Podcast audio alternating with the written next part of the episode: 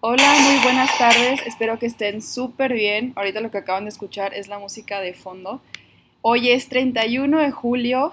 Perdón, 31 de julio. Miren, yo ya estoy en otras ondas aquí. eh. Aquí regáñenme porque de verdad estoy haciendo como 30 cosas a la vez. Y yo aquí 30 de- 31 de julio no puede ser. Hoy es 31 de octubre. De octubre. Me acuerdo que en, en julio yo solía decir que era octubre. Me acuerdo que hubo un programa en donde tuve esa equivocación. Entonces está increíble que confunda esos dos meses tan aparte, pero bueno, pues así son las cosas, ¿no? Entonces, eh, pues sí, quiero darles la bienvenida a Siglo Neón. 31 de octubre. Le quiero mandar un saludo a mi mamá. No sé si me está escuchando ahorita, ya desde ahorita, pero este, hoy es su cumpleaños. Y feliz cumpleaños a todos. También he visto por ahí que no sé, casualmente mucha gente cumple años hoy. También es día de Halloween, es el festejo.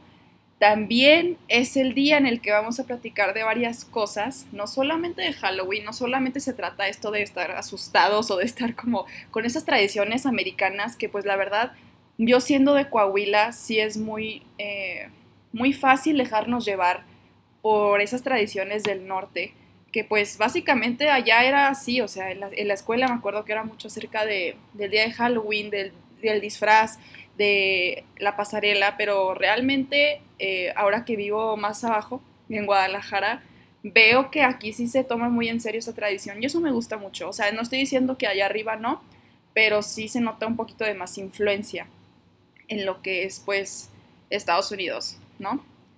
Así que discúlpenme por confundir ya estos meses.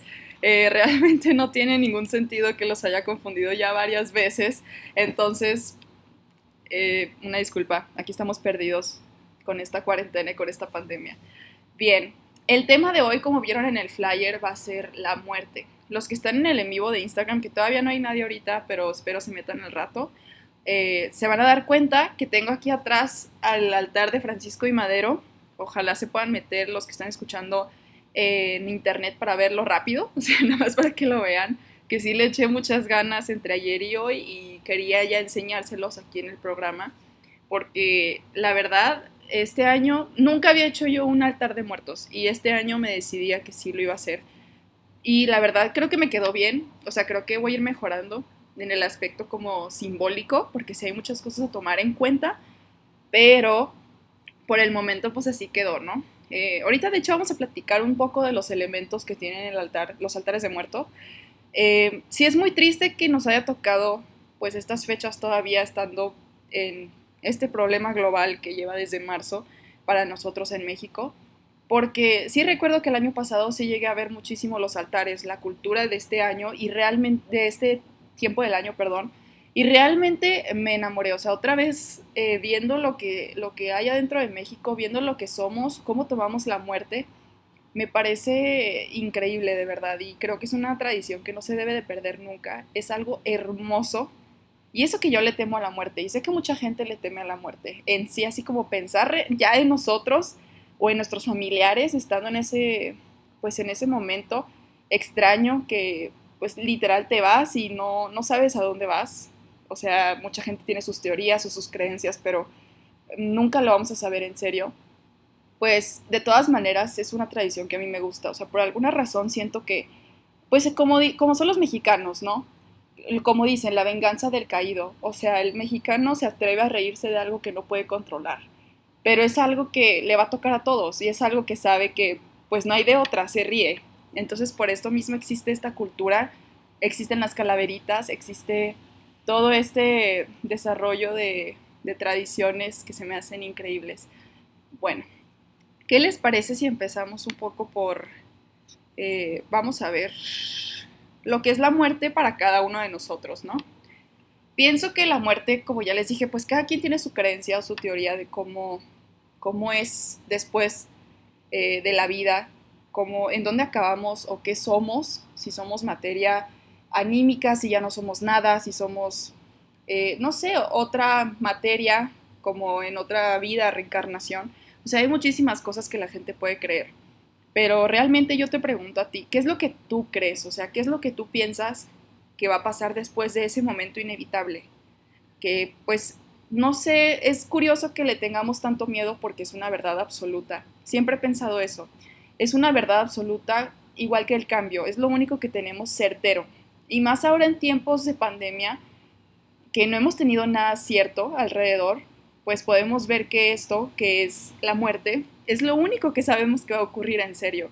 Eh, no sabemos si al rato la economía va a mejorar, si el país va a estar mejor, si eh, la pandemia se va a terminar en este mes, en el otro. O sea, no sabemos esas cosas, pero lo que sí sabemos es que nosotros en algún punto ya no vamos a estar en este mundo como nos conocemos ahorita. O sea, así como nos vemos ahorita al espejo y como vemos a los demás. Entonces, me gustaría saber sus opiniones acerca de esto, acerca de qué se trata, o sea, qué trata la muerte para ustedes, ¿no? La muerte para mí siento que como ya les dije es una paradoja, o sea, me da mucho miedo, pero al mismo tiempo le tengo ese respeto de ser una verdad absoluta. Y pues conforme a eso también, pues yo pienso que es algo que le da sentido a muchas cosas de las que hacemos. No sé, el arte, la belleza, eh, todos estos elementos no tienen sentido, no tendrían nada de razón o propósito si nosotros no nos fuéramos de este mundo, si no hiciéramos las cosas porque se va a terminar el tiempo, ¿saben? Y si eh, solo viéramos una pintura, si nosotros fuéramos inmortales, les pongo ese supuesto, y viéramos arte, una pintura, algo que hacemos nosotros con nuestras manos, con nuestra, nuestra energía, con algo que nosotros amamos, no va a tener sentido, porque va a durar para siempre, lo vamos a poder ver siempre. Ese momento no va a ser efímero, porque no tendría ningún sentido, vamos a seguir aquí. Entonces, para que piensen también en eso, yo sí lo he pensado últimamente mucho, como qué, se qué representa la muerte para mí, ¿no? En ese aspecto.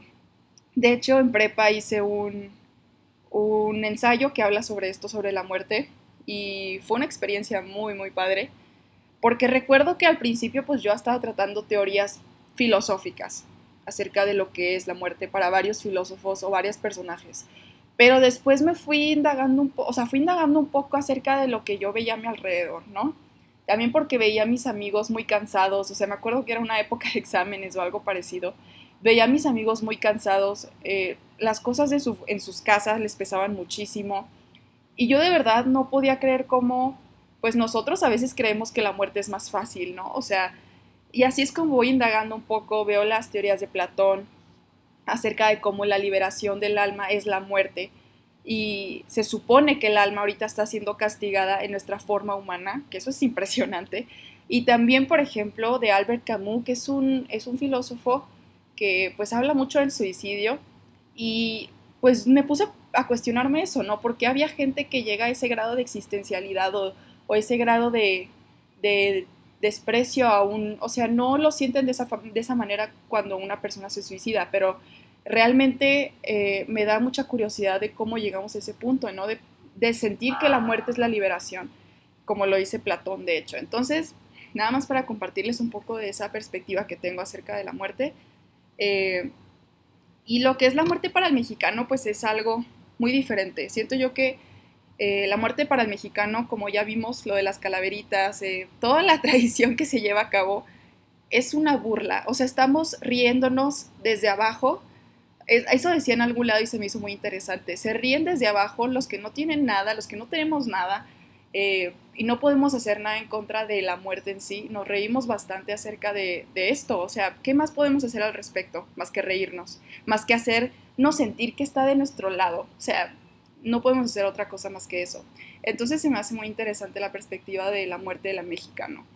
Que, como les digo, es algo muy contrario porque siento yo que en épocas pasadas de mi vida, eh, sí le temía mucho a, la muerte en sí. O sea, yo creo que pues la primera vista de una muerte es la que te marca mucho tu perspectiva para toda la vida.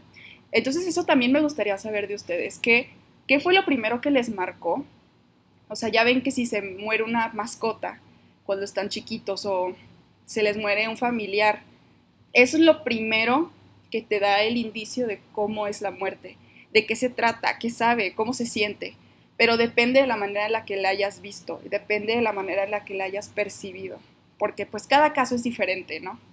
Entonces, sí, eh, creo yo que pues eh, la primera muerte que yo pude haber presenciado fue la de mi abuelo. Y me acuerdo que fue algo muy impresionante, o sea, yo ya estaba grande, entonces siento que eh, sí, sí, entendía lo que estaba ocurriendo, sí entendía que ya no iba a estar con nosotros, pero no sabía qué es lo que estaba pasando, o sea, ¿por qué no iba a estar con nosotros? O sea, ¿cuál es la razón de que a algunas personas se les arranque la vida y a otras no, y otras sigamos y sobrevivamos cosas que parecen hasta absurdas, ¿no? Como una pandemia o cosas así, realmente es como esta parte que se empieza a incentivar mucho cuando tienes el primer contacto con la muerte. Entonces, estoy segura que para todos es diferente, para todos. Les digo, depende de cómo lo hayas visto o percibido. Entonces, para mí sí fue así como algo muy extraño. Recuerdo que ni siquiera lloré el momento en que vi a, mi abuelo. O sea, fue hasta la misa porque pues me llegó en el momento en el que estás enfrente de un altar, o sea, estás enfrente de, de Jesucristo, o sea, de su imagen, de la Virgen. Y se supone que ellos son los que ya se han llevado a, esa, a ese familiar que tú pensaste que iba a durar para siempre. O sea, nunca se te ocurre que algo así pase en la vida hasta que lo ves por primera vez, ¿no? Entonces, sí es muy curioso todo eso. Después recuerdo que eh, ese mismo año fallece mi abuela y cuando fallece mi abuela, eh, pues haz de cuenta que yo sentí que ya todos iban a morir. O sea, ya yo veía que como dos personas en el mismo año habían fallecido. Yo digo, pues eh, ya, ahorita nos toca a todos, ¿no? Entonces, pues sí me sentía bastante desconcertada con este hecho de la muerte. Y me di cuenta que la muerte también es abrupta, o sea, es agresiva a veces. Entonces, eso también da miedo, el hecho de que una muerte sea agresiva.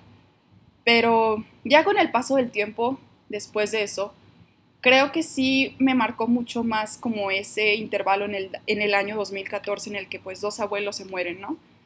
Pero después también tuve la muerte de una amiga cercana.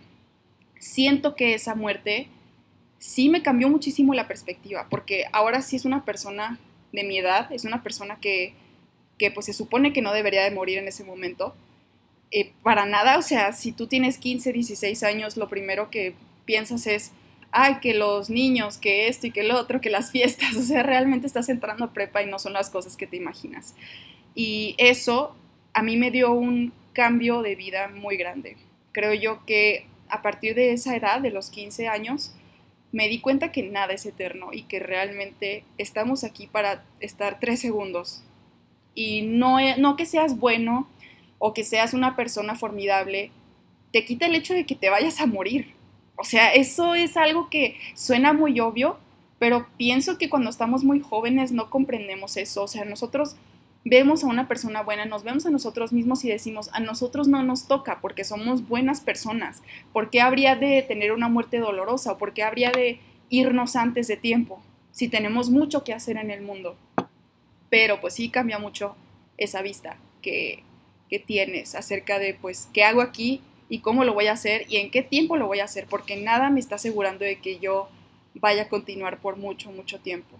Entonces, eso es lo que la muerte se me, o sea, me parece a mí, aparte de que la perspectiva, les digo, cambia mucho a partir de cómo hayas tenido el primer encuentro. Y los demás encuentros después de ese, creo que, o sea, se va formulando ese criterio acerca de la muerte. Entonces, a partir de aquí, eh, como les digo, a mí me daba mucho miedo. Hasta hace poco yo creo que dejé de tenerle miedo a la muerte así como tal. Yo de verdad sentía que, que ya, o sea, la muerte, yo no podía ver ni siquiera eh, una misa, un sepelio de hacer, bueno, una misa de funeral. No podía estar ahí porque me ponía a llorar. Pero ni siquiera era por la persona porque tal vez no la conocía tanto, sino el hecho de que todo era muy fuerte, o sea, la persona ya no está aquí y todos aquí están llorando porque ya no está aquí, pero ¿por qué nos da tristeza algo que nos va a pasar a todos? Es algo existencial, les digo, o sea, yo sé que da tristeza porque es una persona que amas probablemente, entonces, y ya no vas a tenerla cerca, pero pues el mexicano lo que hace es eh, asegurar que después de la muerte está en un lugar mejor, y eso creo que le quita mucho su sufrimiento, su dolor creo que el mexicano lo que intenta es decir realmente que nosotros no estamos aquí y luego nos terminamos, o sea, no somos eh, este pedazo de carne y nos quedamos aquí solamente haciendo eso y luego ya nos deshacemos. Creo que el mexicano tiene una perspectiva pues católica, claro, y es una muy bonita, a mí se me hace. O sea, tener en cuenta que después de todo esto que vives, pues no es todo, no es el final. Y de hecho hasta regresas, ¿no? Así como aquí mi Francisco y Madero, pues eh, se les pone el altar para que regresen y puedan pues tener un tiempo agradable con la comida que les gusta, con el agua, eh, con todo lo que se pone en los altares para que se sientan recibidos de nuevo por su familia. Creo que eso es algo muy, muy hermoso y es algo que el mexicano ha logrado a lo largo del tiempo aquí. Y de hecho, déjenme les cuento un poco. Eh, la calaverita vi que se originó más o menos por el porfiriato, o sea, tomó su auge en el porfiriato, porque era esta, esta burla acerca de, pues también de los que están arriba, ¿no? De los que son superiores, que pues realmente a todos les toca, no que sea superior a mí, va a significar que tú no te mueras. Es lo que yo le he dicho a varias personas también. Todos acabamos en un mismo tipo de ataúd. O sea, que tú hayas hecho esto en tu vida y que yo haya hecho lo otro, o que hayas hecho más, que yo haya hecho más, no significa que tu ataúd va a estar hecho de oro. Tu ataúd va a ser el mismo que el mío o, eh, o sea, así viceversa, ¿no? Entonces, creo que eso es algo muy importante e interesante de ver. No hay nadie superior, no hay nadie inferior, nos morimos todos y quedamos en un ataúd de madera enterrados o eh, también, o sea, realmente acabamos igual, no es una diferencia muy grande la que, la que termina nuestros cuerpos, ¿no? Entonces vamos a ver un poco acerca teorías de qué pasa acerca de, bueno, qué pasa después de la muerte. No son solo teorías, sino también creencias de muchos pensadores, e filósofos, religiones. Creo que es muy interesante ver, pues a partir de, las, de los valores de esas religiones, claro que se va formando esta idea de la muerte. Y eso es muy padre porque pues nosotros tenemos ya algo bien formulado. Aquí está el altar atrás de mí, ahí está formulado lo que somos nosotros, ¿no? De que acerca de la muerte. No nos importa, nos morimos y nos reímos. Y pues es algo que respetamos mucho también, o sea, respetamos en cuanto a que pues es algo que viene y no lo podemos evitar. Pero hay muchas religiones que piensan de manera diferente en cuanto a esto. Y está muy interesante eso, me gustaría compartírselos ahorita mismo. El taoísmo, que es una, una religión que practican pues la mayoría de chinos, es una filosofía religión, no tanto, no tanto solamente religión. Se le atribuye el Tao Te Ching, que es como la obra fundamental, así como la Biblia, y el taoísmo preconiza el sentimiento del hombre al Tao, es decir, al curso eterno de los acontecimientos. Entonces, este tipo de filosofía religión aprueba mucho el hecho de que pues no haya guerras, de que haya una humildad en el ser humano, porque aparte eh, pues no, no creen la mortalidad. O sea, la inmortalidad es lo que es la base de esta religión, que tú continúas y continúas tu trayecto a través de varias vidas. Y es metempsicosis. Perdón, no sé leer esa palabra, pero aquí se las tengo que decir a qué se refiere. Se utiliza en el mismo sentido que transmigración. Escuchen esto, o sea, transmigración, entonces vamos a referirnos a, a que continuamos moviéndonos, ¿no? La metempsicosis es una teoría de origen religioso introducida en Grecia, según la cual el alma experimenta durante un ciclo determinado de tiempo una serie sucesiva de reencarnaciones, pasando así de unos cuerpos a otros, hasta lograr su definitiva liberación. También es conocida como la teoría de la transmigración de las almas. Platón la defiende por primera vez en el Menón. Como pueden ver, lo que ahorita mencioné acerca de Platón, acerca de la liberación de, del alma, pues este, esta religión también piensa lo mismo acerca de la liberación. La muerte es el final de tu castigo, de tu forma humana, que es, haz de cuenta, la peor. Entonces, así lo ven Platón y la religión del taoísmo casi. Bueno, Platón sí, no sé realmente si en esta religión se ve de esa manera en la que pues ser humano es casi el pecado, ¿saben? O sea, parte del pecado. Entonces, se me hace muy interesante que Platón haya rescatado esto y yo no sabía, pero que lo haya rescatado y lo haya hecho pues de esa manera. Hay otra, que es el budismo. Yo creo que están más, familiarizados con el budismo. Yo creo que yo también. Es una que escuchamos un poco más de este lado.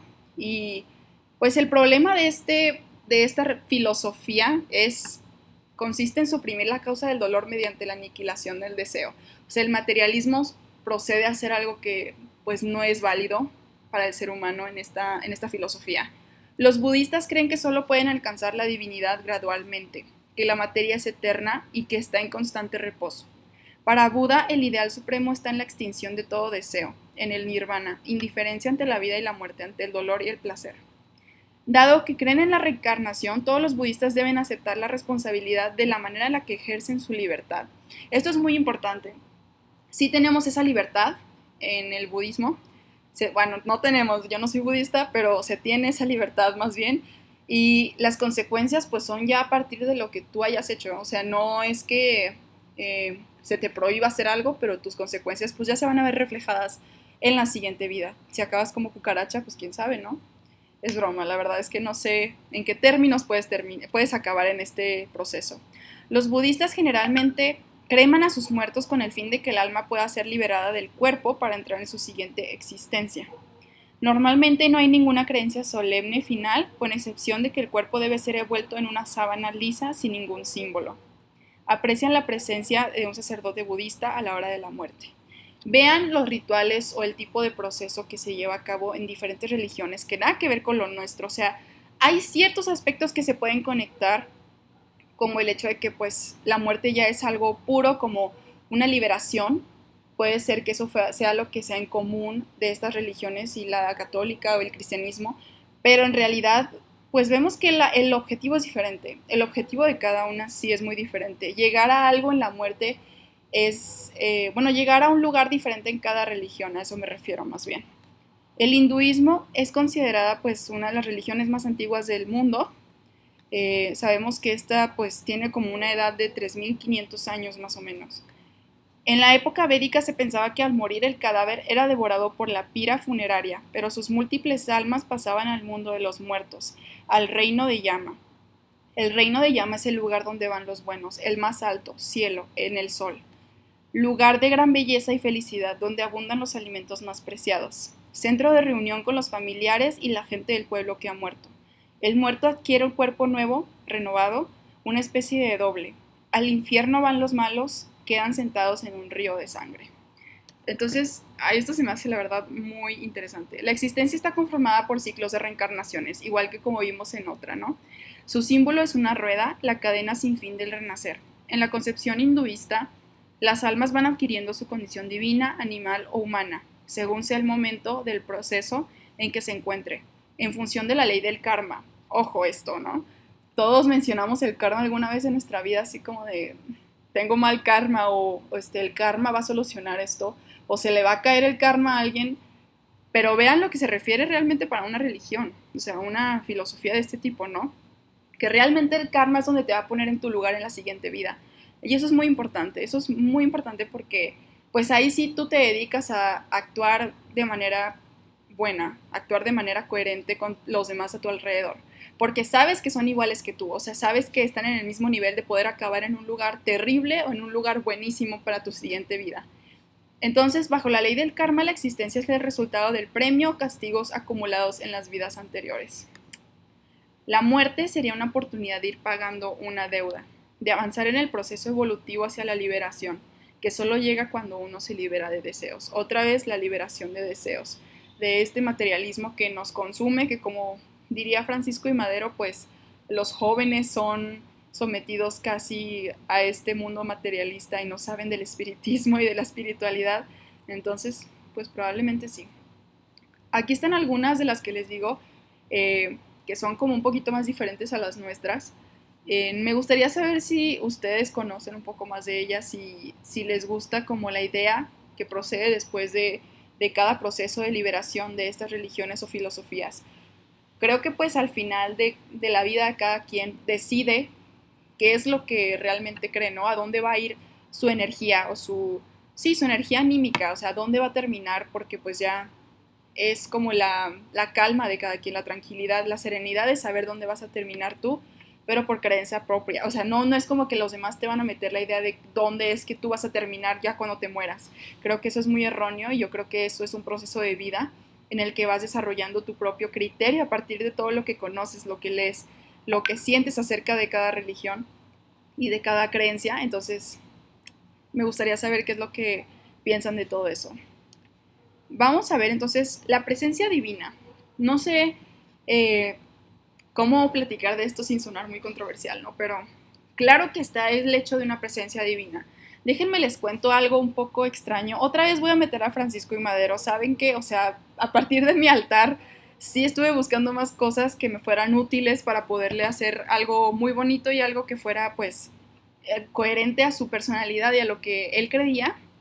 Y pues encontré que este hombre pues no era tanto así como creyente en Dios, o sea, en un Dios en sí, pero pues sí tenía su manual espiritista, creía que realmente se podía comunicar con los espíritus, entonces pues es una cuestión, como les digo, se va formulando a partir de, su, de sus experiencias, de su realidad, de lo que él percibe acerca de la espiritualidad, ¿no?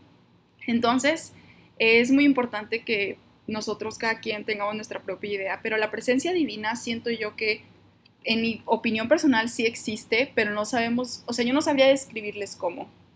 Eh, hay muchas creencias, teorías, ya dijimos eso, ¿no? Entonces, creo yo que ya a partir de tu energía, de lo que tú presientas, que es lo más fuerte en un cuarto o en una, en una experiencia que estés teniendo, por ejemplo, si es una experiencia negativa y sientes tú que hay algo más fuerte que esto, pues eso más fuerte va a ser lo que sea la presencia divina, pero no estoy diciendo a fuerzas que sea Dios, que sea un ángel, o sea, realmente esas son ideas que ya están formuladas, pero pues puedes tú creer lo que sea a partir de ello. Hay un libro que la verdad yo no he terminado de leer porque está muy pesado y siento que yo necesitaba un poquito de más eh, preámbulo para tener el criterio suficiente para ver lo que estaba, realmente ver lo que estaba leyendo, que se llama La desaparición del universo. Si no me equivoco, es de Barry White. La verdad creo que sí me estoy equivocando en el nombre del autor, pero igual ahorita se los busco bien. Y este libro es acerca de cómo este autor pues recibe la visita de dos apóstoles de Jesús y estos dos apóstoles vienen de una forma diferente, o sea, no son exactamente los apóstoles, pero le dicen que a través de las vidas ellos han pues terminado en diferentes formas, ¿no? De ser humano y de diferentes formas anímicas. Entonces, eh, ellos llegan para contarle cómo es verdaderamente la historia de Dios y del universo y de Jesús, todo lo que realmente ocurre y ocurrió en la historia de la espiritualidad de pues de este ente que nosotros hemos creado como la divinidad que es Dios. Entonces es un libro muy pesado, la verdad sí, mm, creo que tienes que abrirte mucho de la mente, o sea, como que sí tienes que tener tus conceptos un poco separados para poder entender un poco lo que están diciendo, porque son creencias que yo creo que nunca nadie es común que las haya escuchado. Eh, son creencias acerca de cómo el universo es una proyección que no es real, que el Dios que conocemos, o sea, o que nos han dicho que existe, no es el que está en este universo porque es una reflexión nuestra, o sea, no es nada, eh, no es nada real, es literalmente una simulación casi, ¿no? Entonces, pues que le hayan llegado a decir dos apóstoles según su experiencia, decirle todas estas cosas, creo que sí te cae un poco pesado aunque no creas en, en Jesús o en Dios, o sea, en esta religión del catolicismo, cristianismo, lo que sea creo que sí cae un poco pesado por la manera en la que lo cuenta y las experiencias que estos dos apóstoles le van diciendo acerca de la historia de la humanidad. Entonces, si quieren leerlo, sí les se los recomiendo, pero tengan un poco de aguante como estomacal y espiritual. Si es un poco, no estomacal en cuanto que da asco o así, o sea, simplemente estomacal porque necesitas aguantar mucho, pues, ideas que creo que nunca has concebido. O sea, digerirlas, a eso me refiero, ¿no? Entonces por eso hay que tener un poquito más de aguante. Pero bueno, a ver, ahorita en qué, qué horas son? Son las siete y media, entonces vamos bien.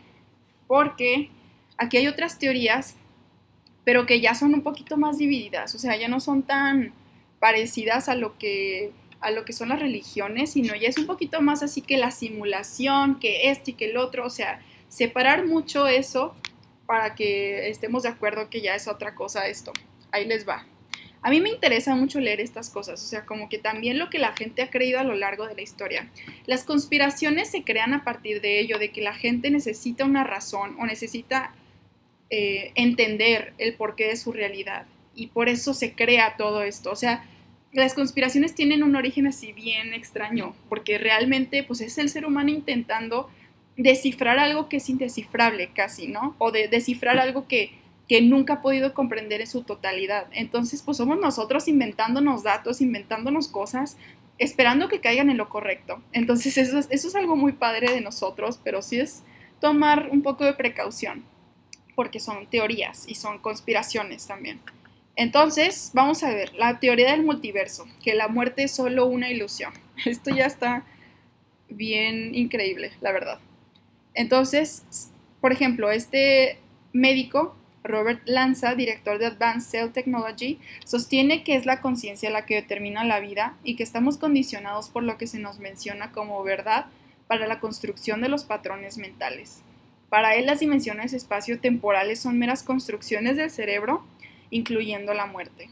Asimismo, da crédito a la existencia de los multiversos, por lo que no solo la muerte no existe para este científico, sino que hay miles de vidas desperdigadas en infinitas posibilidades. Eso sí está muy interesante. A mí me gusta mucho pensar acerca de pues, lo posible que puede ser un multiverso, ¿no?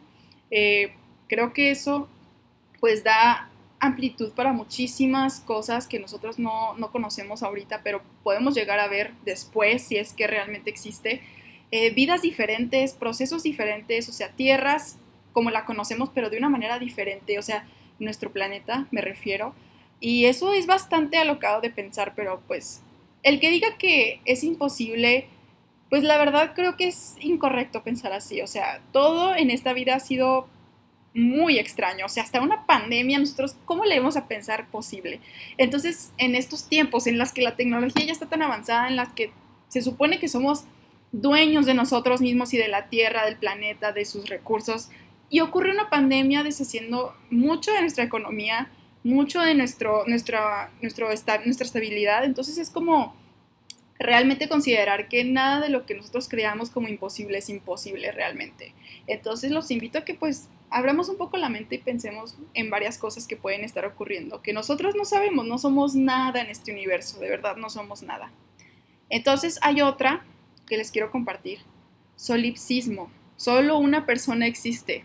Híjoles, esta cosa se va un poco ya más a lo de la simulación. Déjenme les comento que a mí antes, bueno, me gustan mucho los temas de física, eh, física cuántica también y todos estos rollos, así que no entiendo, pero que me gustan, porque pues estudio leyes, no estudio estas cosas tan traumáticas, pero se me hace algo muy interesante. Entonces, eh, he leído un poco acerca de un, tema que se llama Boltzmann Brain, o sea, el cerebro de Boltzmann, que es acerca de cómo se supone que es más probable, así por posibilidades, ¿no? Matemáticamente, estadísticamente, es más probable que exista un solo cerebro que esté simulando todo esto a que existamos todos a partir del Big Bang. Entonces, eso sí está muy loco porque estadísticamente nosotros no deberíamos estar aquí. Entonces es un cerebro el que está proyectando todo, quién sabe. Otra vez vamos a lo de las proyecciones, ¿no? Pero ya de un nivel más matemático, físico, no tanto como lo de la desaparición del universo, que pues, híjoles, eso ya es otro tema muy cañón. Entonces, en esta, en esta teoría de Boltzmann Brain, el cerebro de, de una persona que, pues, el, nombre de esta teoría es el nombre de la persona que, que pues, pudo concluir con ella eh, pues sí, representa que en cuestión de estadística nosotros no deberíamos ni siquiera estar en esta tierra, que nuestra existencia es meramente una imposibilidad. Entonces, pero recuerden que nada es imposible, otra vez cómo lo podemos rescatar. Entonces, sí, es una teoría que a mí se me hace muy loca, pero al mismo tiempo, eh, pues les digo, todo, todo, todo ha sido posible aquí. Y esta teoría del silopsismo es más o menos algo parecido, ¿no? Porque afirman que solo existe una persona en el universo y que ella imagina todo lo que ve y ocurre a su alrededor. Imagínense ahorita mismo estar dentro de un cerebro. Esta persona, pues, ¿qué onda? Necesita terapia, la verdad. O sea, si todos nosotros estamos en un solo cerebro, la verdad es que ayuden a esta persona, por favor. Está muy apegada a la teoría anterior, esta que les estoy platicando, en el sentido de que la mente es la que fabrica la realidad y la muerte mediante su conciencia. Cuando la persona muere, el universo entero deja de existir, pues su conciencia lo creó dando paso a otro estado, el universo espacio-temporal del más allá. Con el nacimiento de otro individuo, formas diferentes de vida renacerían bajo su conciencia y su capacidad para crear otros universos con leyes diferentes y espacios propios. Mucho que digerir, muchísimo, eh, muchísimo que pensar. Ahí se los dejo para que lo, lo consideren. Yo no voy a decir nada, la verdad. Teoría del gran cerebro, eso es lo que yo les estaba platicando ahorita. entonces seremos expulsados tarde o temprano. Esa es la teoría de la muerte también, o sea, el espacio en donde entra la muerte aquí, en la teoría del gran cerebro. Pues tarde o temprano te toca a ti. O sea, si es una simulación, si es como un videojuego, pues realmente tú no deberías de... O sea, es lo mismo que cualquier jueguito que vemos, ¿no? Puedes ser expulsado, puedes ser metido de nuevo, o sea, puedes realmente ser modificado de cualquier manera y pues es lo que te toca, o sea, es una simulación, no es algo que vaya a ser eterno para ti. Entonces, pues sí, está muy loco eso también. Vamos a ver entonces, a ver, aguanten. Eh, no sé, quiero saber si algo de esto les parece muy alocado o algo alguna vez de lo que leí les ha hecho sentido, o sea, acerca de la simulación. Yo sé que mucha gente habla de, ay, esto es una Matrix o esto es una simulación, de manera de broma, pero hay cosas que uno no se puede explicar a veces, ¿no? Entonces, si la muerte en estos casos significa algo más banal, o sea, algo como literalmente ser expulsado, pues ¿dónde nos deja nosotros con ese sentido, ¿no? O sea, porque realmente lo que buscamos a lo largo de nuestra vida es ese sentido, ese propósito de, pues si yo soy bueno en esta vida, yo sé que voy a irme con Dios o voy a irme al cielo, y si soy malo, pues me voy a ir al infierno.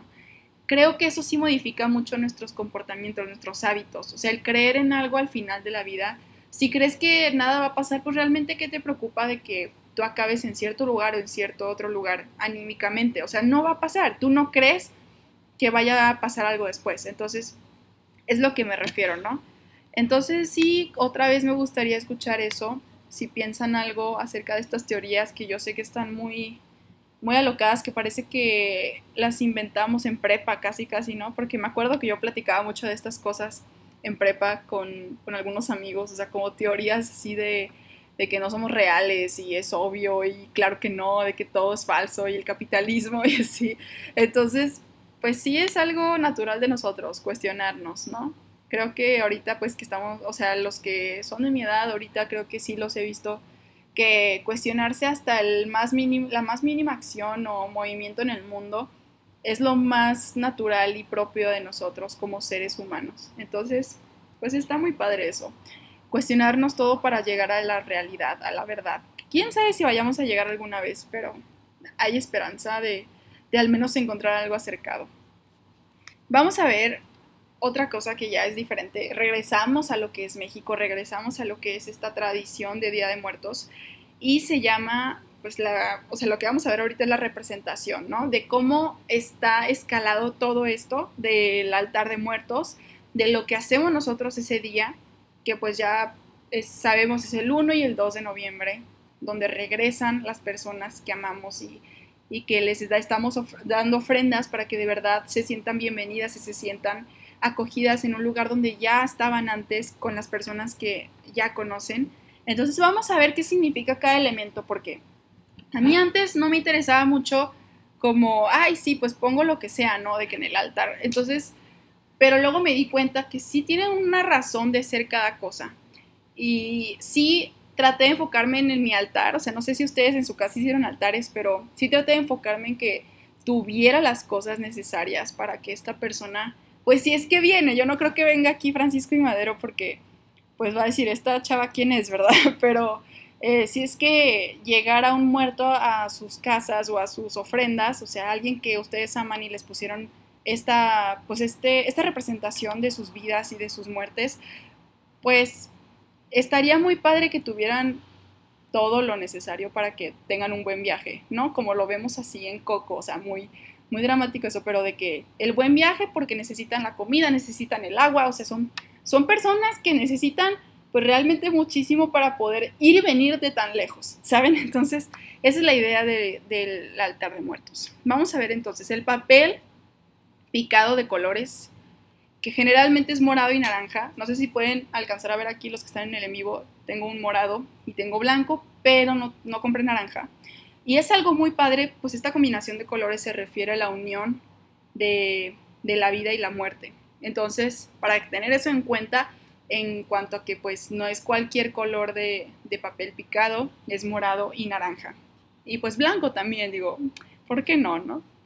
Este, vamos a ver objetos personales del difunto y fotografías en forma de homenaje.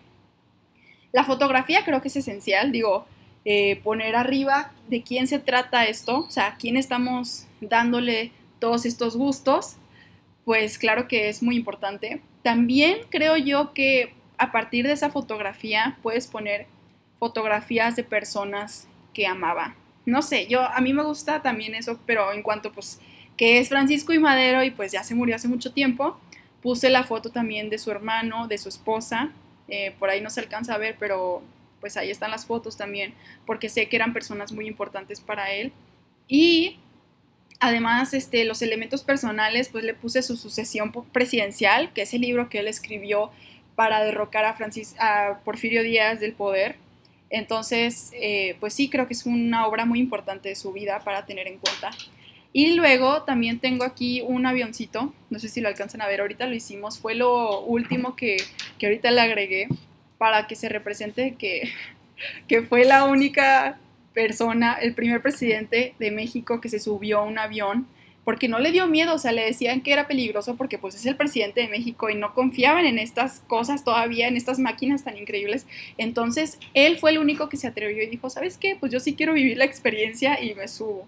Entonces, por eso también le puse un avioncito de papel para que se represente como, yo creo que si él regresara eh, a ver este altar, creo que se sentiría muy, muy, no sé, le daría mucho gusto ver algo que le representa una memoria increíble, ¿no? El ser el primer presidente de México de subirse a un avión. Entonces, y aparte la experiencia de haber estado otro nivel. Entonces, también está la bebida y la comida. Se coloca el alimento tradicional o el que era del agrado de los fallecidos. Ok, aquí les va algo, o sea, les estoy dando el ejemplo con mi altar, porque les digo, me siento orgullosa de que seguí las reglas y que sí deberíamos de hacerlo para que estas personas lleguen con gusto y que puedan estar descansadas cuando lleguen a esta tierra. Entonces, eh, pues lo que yo le puse fue el pan de muerto, que pues es una cosa ya muy obvia, creo yo, en un platito, se lo pones ahí en el altar, después te lo comes cuando ya quites el, altar, pienso yo, eh, si es que no se lo come la persona que llegue, ¿verdad? Pero bueno, también le puse unas plantitas alrededor porque Francisco y Madero era vegetariano. Entonces, pues nomás para representar ahí un poco de que él no sería capaz de matar un animal para, o bueno, que le maten un animal para comer. Entonces ahí están esas dos cosas. Es muy importante porque se tienen que alimentar y tomar agua o vino, lo que les guste, pues les haya gustado en vida, pues. Entonces el pan de muerto, otra vez regresamos a esto, es una representación de la Eucaristía y fue agregado por los evangelizadores españoles. Eso es interesante no es propio del México prehispánico esto del pan de muertos, sino pues llegó después. Entonces, para que observemos esos detalles que se fueron agregando a través de la historia, pues es bastante interesante. El agua natural, eso sí me faltó porque me dio miedo que se cayera ahorita, porque les voy a confesar que mi altar de muertos sí está hecho con cajas y de una manera pues muy improvisada, pero sí me dio miedo ahorita meterle el agua porque ya con las velas sí ya se me hizo demasiado peligro por ahí que se cayera algo. Entonces, el agua es de gran importancia, ahorita se la agrego, no se preocupen, porque refleja la pureza del alma, el cielo continuo de regeneración de la vida y de las siembras, y en la ofrenda se representa con un vaso lleno de agua que sirve para que el espíritu mitigue su sed después del viaje desde el mundo de los muertos, lo que mencionábamos, ¿no? Si venimos desde el Cerro de la Silla en Monterrey hasta Guadalajara, pues yo creo que sí necesitas un vaso de agua. Y para ellos, pues es casi así el camino, ¿no? Pienso yo. Yo lo imagino de esa manera, como de un lugar muy lejano, en el que nosotros no tenemos ni idea cómo se ve, ni dónde está. Entonces, pues sí, aquí ya estoy como jugando con esa parte imaginativa, ¿no? De creencias y de cosas que la gente aquí en México verdaderamente, pues lo ve así y se me hace algo muy bonito. No sé si yo enteramente creo en eso, pero se me hace algo que puede ser posible y que puede ser pues parte de nosotros ya cuando nos vayamos de este mundo y de este país. ok, las velas y las veladoras blancas, símbolo de amor que guía las almas al altar. Entonces al parecer sí va a venir Francisco y Madero porque ya le puse aquí su vela, su veladora blanca. Eh, pues sí, como dice ahí, pues blanco es el color de, la pureza y de que es el amor también.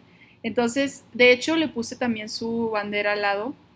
Yo creo que estos colores para él representan mucho y creo que es pensar también en la persona en la que está representada en el altar, ¿no? O sea, pues él fue presidente de México, le pongo la bandera al lado para que pues se, se dé ese recuerdo de que era un hombre que pretendía salvar la patria. Era muy dramático en ese aspecto, pero pretendía salvar la patria, era un hombre muy soñador, entonces, pues, ¿por qué no ponerle eso que tanto amaba, o sea, eso que representa lo que tanto amaba a un lado? Que no era el vegetarianismo, que no era el avión, que no era esto y lo otro, o sea, realmente lo que le interesaba en su vida era salvar a México. Así lo pone él en sus libros, en su, en su biografía, entonces, pues creo que es elemental. Y ya, ya con eso, ¿no? Eh, las flores de cempasúchil representan la tierra, la flor de cempasúchil es símbolo del resplandor del sol, que se consideraba el origen de todo. Sirve de guía a las almas para indicarles el rumbo por el cual llegar al que fuera su hogar. Cada flor representa una vida y en el caso del difunto significa que esté aún conserva un lugar dentro del todo y que no ha sido olvidado por sus amigos y familiares. Eso es lo más bonito a mí se me hace. O sea, sí le puse ahí sus dos flores de cempasúchil, pero no le puse tantas porque la verdad no soy muy buena cuidando flores y sí se me estaban muriendo. Eh, pero eso que pues es el todo, ¿no? O sea, esas personas no han sido olvidadas claramente, por eso se les hace un altar, como otra vez voy a referenciar la película de Coco. La vi una vez, la verdad no, me van a odiar, no fui tan fan, pero sí está bien, o sea, no, no, no la odié tampoco.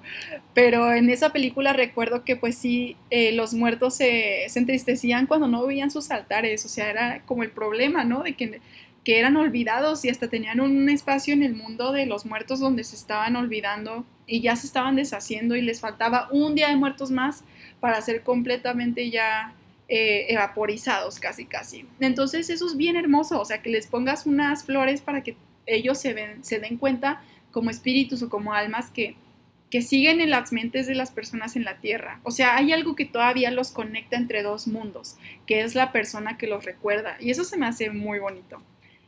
¿Quieren ver un poco acerca del origen? Pues aquí les va. Porque, como ya dije, sí tiene su origen prehispánico esto del Día de los Muertos, pero pues hay elementos que se le agregan a partir de, la llegada de los españoles. Vamos a ir esto rápido porque tengo unas historias como de terror o de experiencias paranormales que contarles de las personas que escuchan Siglo Neón. Entonces va a ser algo muy interesante eso también. Pero vamos a ver un poco de esto. En este periodo muchas etnias mesoamericanas rendían culto a la muerte, en el, en periodo prehispánico, como les menciono. Entre ellas estaba la Méxica, cuyos dioses encargados de definir el destino de las ánimas eran Mictectacihuatl y Mictla de Cutli. Ambos eran señores del Mictlán o lugar de los muertos. Sin embargo, para llegar aquí las almas debían lidiar y sortear una serie de obstáculos para poder conseguir el descanso eterno. De acuerdo con el códice florentino, el Mictlán estaba dividido de acuerdo con la manera de morir. Por ejemplo, a la Tonatiuh-Chan, Casa del Sol, entraban aquellos guerreros que habían muerto en el campo de batalla. Otro sitio era el Sincalco, casa del dios Tonacatecutli. A estos iban quienes murieron siendo infantes, pues al ser tan jóvenes se les consideraba inocentes. Entonces, estas son unas partes de, de lo que dicen que se dividía esta llegada de los muertos. Eso se me hace muy impresionante. O sea, que dependiendo de cómo tú hayas culminado con la vida es donde vas a, terminar. O sea, ese último aliento que diste es el que define dónde terminas tú. Eso se me hace muy bonito. Y ya, bueno, a partir de ahí, como les digo, llegan los españoles con nuevas tendencias con esto del pan del muerto y se me hace bien interesante porque es algo que nosotros usamos muchísimo, esto de pan de muerto, también por el gusto, ¿verdad? O sea, es algo que nos conviene usar mucho, pero lo usamos bastante y es algo que ni siquiera había antes del, del pues del México eh, independiente. Entonces, pues sí, eso es algo del origen para que los que no sabían, yo no sabía tanto de esto, creo que nunca lo busqué así como tal, pero me parece muy bonito. En fin, vamos a ver entonces las historias que me mandaron. Híjoles, la verdad es que no sé cómo viven estas cosas y no, no se desvanecen. O sea, de verdad creo que si yo vivo algo de esto me, me doy, o sea, vaya. Pero bueno, vamos a ver entonces el primero que es de Sofi Medina, me lo mandó, eh, ¿cuándo fue? Ayer por Instagram. Muchas gracias por mandármelo. Es una experiencia que ella tuvo acerca de, un niño. Ahí se los voy a leer, es que estoy entrando. Mejor no les digo mentiras. A ver, vamos a ver. Mm, Dice, una vez me pegaron en la cabeza y en la azotea de al lado de mi casa yo veía a una niña que me peleaba y cuando le hablé a mi mamá que me estaban peleando, ella no veía nada ni nadie la veía y me trataba mal la niña. O sea, imagínense esto, Sofi, eh, la verdad, no sé cómo le hiciste para no llorar después de eso, pero qué increíble que hayas visto una niña y nadie más la haya visto. Muchas gracias por la historia. A ver, ¿quién más? Estas historias las metí como para ya entrarnos en el ambiente de que pues no hay Halloween, no hay Día de Muertos así como tal, pero pues todavía está esta parte espeluznante o mágica de México, que pues nosotros tenemos nuestras historias, La Llorona, o sea, todo el charro, de que realmente tenemos tantas historias porque creemos que sí regresan estas almas que están en pena y que eh, pues estos personajes que no han cesado en este mundo. Tenemos tanto la idea de eso que pues el mexicano tiene muchas historias y eso se me hace muy interesante. Otra vez, una disculpa por decir tanto interesante, pero como les digo que esto es bastante cool, esto es bastante chido, la verdad, o sea, esto del Día de Muertos y de que me cuenten las historias que han tenido, que han vivido, se me hace algo que, pues la verdad les agradezco mucho, mucho que me hayan mandado todo esto, porque pensé que nadie me iba a mandar historias, pero sí lo hicieron. Bien, aquí va una historia muy alocada, la verdad, eh, no me la creía y creo que ella tampoco se la creía cuando me, me dijo, es de Sophie, no voy a decir su apellido, pero es Sophie. y es otra Sophie, no la Sophie pasada. Entonces, ella lo que me cuenta es que eh, cuando era Navidad, Nochebuena, ella quería ver pues a Santa, quería eh, que en el momento que llegara Santa ella pudiera verlo. Entonces a las 4 de la mañana ella escucha que pues como que hay algo, como que ya Santa ya llegó y baja las escaleras, entonces se postra ahí enfrente del árbol, o sea, casi así como escondida para ver qué estaba pasando. Y lo que ve es un hombrecito así chiquito que tiene barba, o sea, es lo único que le alcanza a ver, que tiene barba y que está vestido de rojo. Y Sophie pues dice, ¿qué onda? ¿Es un duende o qué? O sea, en ese momento ella se le queda viendo así como de quién es, ¿no? Y este hombrecito nada más está viendo el pino, así como estudiándolo y de la nada pues se mueve a la puerta y empieza a ver la puerta y se le queda ahí viendo la puerta. Y ya cuando Sophie pues dice pues esto qué, está ocurriendo y si no más me equivoco porque lo, escuché ayer lo que ella hace es sube eh, no sabe qué hacer le quiere decir a sus papás de que ahí está un duende de Santa y baja. Y ya cuando entra al cuarto de sus papás así rápidamente les dice lo que vio en la sala y los papás pues le dicen, pues, ¿qué onda? Son las 4 de la mañana, ya, vete a dormir. Y cuando ella sale ya no hay nada, pero ella recuerda que pues había como un cierta luz en ese ente que ella vio.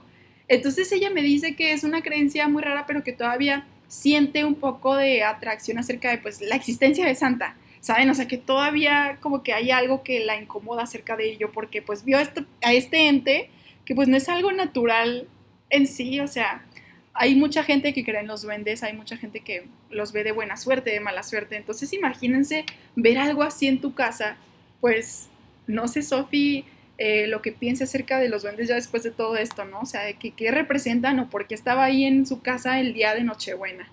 Entonces, mm, pues capaz y sí, Santa tiene ahí su, su, su workshop en el Polo Norte y manda sus duendes, quién sabe. Eh, ¿Quién más? Vamos a ver el de otra persona. Ok, estas personas me lo mandaron por WhatsApp y son así como pequeñas historias. Brandon, primero que nada, me mandó que le ha pasado muchas cosas. Brandon aquí en Guadalajara eh, también es de allá de donde soy yo, pero pues ahorita también está aquí estudiando. Y me contó que sí le han pasado hasta cosas aquí y eso que lleva poco tiempo. Entonces vamos a ver. Dice que la primera fue al tercer o cuarto día de haber llegado aquí a, Guadalajara y va a visitar a unos amigos que de hecho eran mis roomies antes. Y cuando llega a la casa le empieza a platicar, están jugando uno, y le empieza a platicar a ellos que ya va en una temporada de, de, de Supernatural, de la serie, en la que aparece Lucifer. Y cuando dice Lucifer, se le va la luz.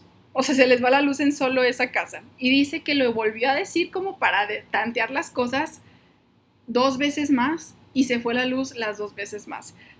Brandon, la neta, este, yo digo que hagan una limpia en esa casa. En esa casa también me pasaron cosas, entonces qué bueno que ya no estoy ahí. No sé, este, creo que sí hay un niño ahí escondido eh, que hace bromas. Entonces, ahí cuidado, ¿eh? Entonces, eh, dice que la siguiente vez que le pasó algo es que andaba en su cuarto y compra una, compró una bombilla inteligente de colores, de esas que cambian, y la puso color rojo y se puso a ver una película de miedo y se encerró. Así que después, como a los 15 minutos, escuchó que, que el seguro se quita y la puerta se entreabre y él pensó que era su roomie, pero no había nadie. Entonces fue al baño y se da cuenta que literal no hay nadie, o sea que él es el único que está en la casa. Entonces tocaron, dice que después de eso tocaron tres veces en la puerta y se volvió a abrir. Y que seguía pues atónito de que estaba solo en la casa, no podía creer que no había nadie. Y luego ya no me mandó las siguientes historias, pero pues muchas gracias Brandon por estas historias que la verdad, aunque se escuchen muy sencillas, creo que en el momento pues yo sí me deshago ahí en vida. Ok, Rafa me cuenta algo de los terrores nocturnos. Yo creo que él no es el único, creo que hay mucha gente que ha vivido este tipo de cosas. Gracias a Dios yo no, pero si ustedes han vivido algo parecido me gustaría que me comentaran, porque se me hace algo muy interesante otra vez, pero no espero que alguna vez me pase. Entonces los terrores nocturnos son como eh, periodos de tiempo en la noche en la que no te puedes mover, o sea, como que abres los ojos, estás despierto, consciente, pero no al mismo tiempo. No sé cómo explicarlo, nunca lo he vivido, pero es algo parecido así como que una, te inmovilizas, o sea, no puedes reaccionar, no puedes hacer nada y sientes que hay otra cosa presente en el cuarto o algo parecido. Entonces, dice Rafa que una vez se acuerda que le dio mucho miedo porque se despertó, entre comillas, y nomás había una niña flotando encima de su cama y sintió como si se hubiera caído, como si algo le hubiera caído encima, o sea, como un cuerpo, y que lo estaba aplastando y no podía ver nada.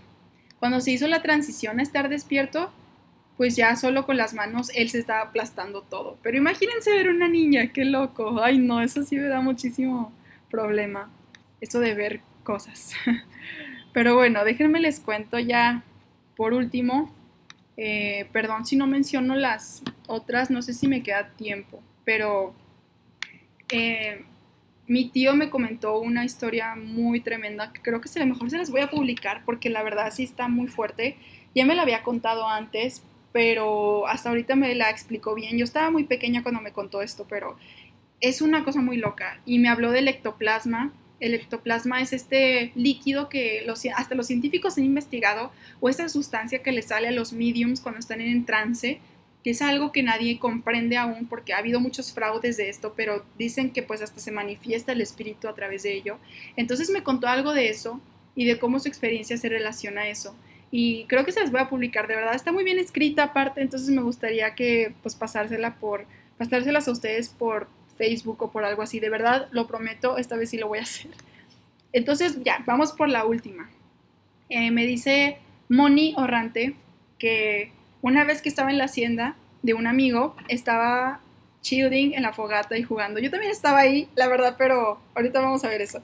Eran las 4 a.m. y vio una señora totalmente de blanco súper alta. O sea, estábamos en la hacienda, ¿no? Estábamos sentados en la fuente, me acuerdo, estábamos pues, en la fogata, estábamos así teniendo, estábamos jugando algo.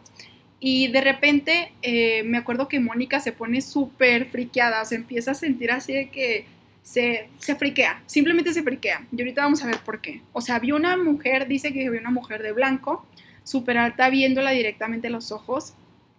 Así que dice, soy súper miedosa. Me cambié de lugar porque dije, pues no, no es cierto. Pero me seguía viendo y después empecé a llorar. Al día siguiente la señora que hace el aseo le conté muy tranquila, dijo, ah, sí, siempre se me aparece aquí en la cocina. Ahorita lo cuento riéndome, pero qué miedo. Y como les digo, yo recuerdo este momento en el que Mónica pues empieza a llorar y se cambia de lugar. O sea, yo decía, pues, ¿qué está pasando? ¿Qué está viendo? Pero sí, eh, pues sí, tenía unas vibras extrañas ese lugar y todavía pues pienso que, que algo, algo de eso claro que pudo haber pasado. O sea, sí había como muchas historias de miedo de ese lugar y, y recuerdo ver a, ver a Mónica de esa manera, o sea, que estaba tan asustada y sí me dio miedo. Dormimos en el cuarto más embrujado, creo, pero donde creo que salía esa señora, pero pues bueno, digo, ya ni modo. Creo que en la vida hay que tomar esos riesgos, ¿no? Pero bueno, ya se acabó el tiempo. Muchísimas gracias por haber estado aquí conmigo. Eh, no sé si ya se cortó en, el programa de, de Radio Internet, Pero pues aquí en Instagram pues todavía seguimos para darles la despedida. Muchísimas gracias. Les voy a compartir ese escrito de mi tío para que se den cuenta de una experiencia muy espeluznante de verdad que le ocurrió cuando tenía 20 años y es una locura. Pero sí, para que tengan un poco de ambiente terrorífico este, estas fechas, 31 de octubre y 1 de noviembre, 2 de noviembre. Entonces, también vuelvo a decir muchísimas felicidades a mi mamá que me está escuchando, que está viendo ahora sí ya él en vivo. Creo que hace rato que la felicité no me escuchó. Entonces, muchas felicidades. Y eh, pues aquí me están diciendo que puedo seguir, pero no sé, no sé si les gustaría más algo publicado o se los puedo contar de una vez. Entonces, se me hace que mejor se los publico para que se le den una leída y sea algo muy preciso en el momento para que puedan sentirlo igual que yo lo sentí. Entonces, muchísimas gracias por estar aquí. Ojalá lo hayan disfrutado. Yo sé que era un tutti frutti de muchas cosas esto, sea, como que otra vez, ¿no? De que la muerte en varios países, en varias religiones, en, varias, en varios aspectos, pero es un tema que yo creo que es muy necesario de platicar porque es lo único absoluto en nuestra vida aparte del cambio. Entonces, muchísimas gracias y nos escuchamos el siguiente sábado. Estamos en octubre, no en julio, recuérdenlo. Entonces, muchísimas gracias.